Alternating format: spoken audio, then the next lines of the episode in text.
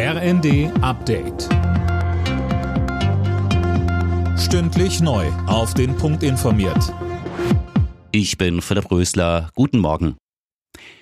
In Niedersachsen hat die Landtagswahl begonnen. Knapp 6,1 Millionen Wahlberechtigte sind dazu aufgerufen, beim letzten großen politischen Stimmungstest des Jahres über die künftige Landesregierung zu bestimmen.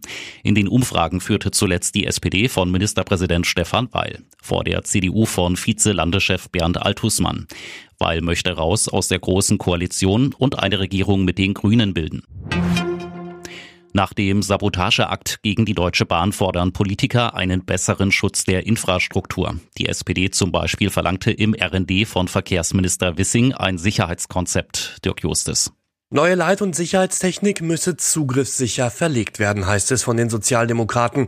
Ähnlich äußerte sich die Union. Die Grünen verlangten erneut, dass Mittel aus dem Bundeswehr-Sondervermögen für den Schutz der kritischen Infrastruktur verwendet werden.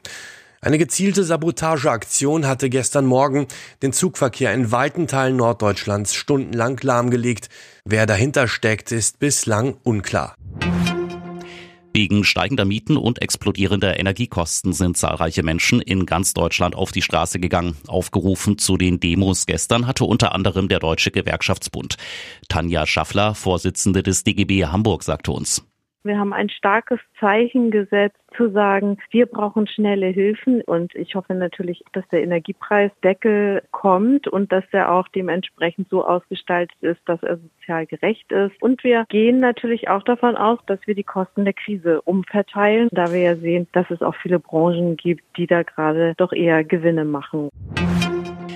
Das Topspiel der Fußball-Bundesliga ist unentschieden ausgegangen. Am Ende stand es 2 zu 2 zwischen Dortmund und Bayern. Die weiteren Ergebnisse Leverkusen Schalke 4 zu 0, Bochum Frankfurt 3 zu 0, Mainz Leipzig 1 zu 1, Augsburg Wolfsburg ebenfalls 1 zu 1. Alle Nachrichten auf rnd.de